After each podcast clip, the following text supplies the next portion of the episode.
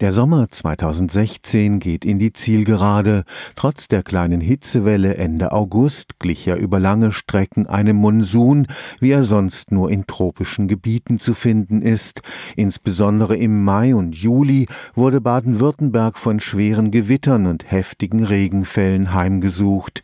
Mancherorts fielen bis zu 200 Liter Regen pro Quadratmeter.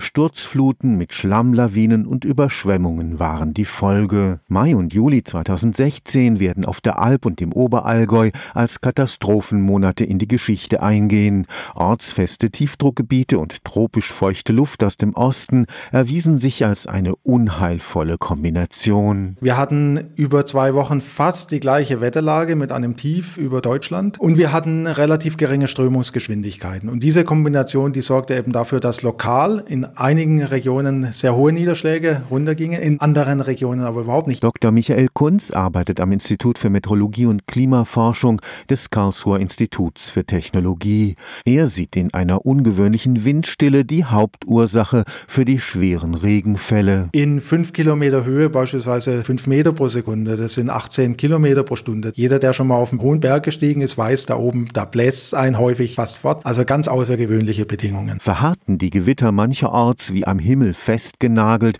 wurde die Katastrophe von Braunsbach am 29. 27. Mai durch Gewitter in Reihenformation ausgelöst. Da war maßgeblich ein großräumiges Niederschlagsgebiet, ungefähr 100 auf 200 Quadratkilometer, eingelagert kräftige Gewitter und diese Gewitter hatten so eine linienhafte Anordnung und diese Linie ist direkt über die Region um Braunsbach gezogen, was dafür sorgte, dass lokal eng begrenzt sehr hohe Niederschlagsakkumulationen dann aufgetreten sind, um die 200 Millimeter. 200 Millimeter fällt normalerweise bei uns innerhalb von drei bis vier Monaten. Braunsbach zeigte auch, dass Sturzfluten überall möglich sind, wo es steile Hänge gibt. Man denkt vielleicht, okay, ich bin jetzt weit entfernt vom Bach oder vom größeren Fluss und bin da vor Hochwasser geschützt, aber das ist tatsächlich nicht der Fall. Solche Sturzfluten brauchen natürlich eine Hangneigung, möglichst einen engen Taleinschnitt und dort können solche Ereignisse quasi dann letztlich überall auftreten. Stefan Fuchs, Karlsruher Institut für Technologie.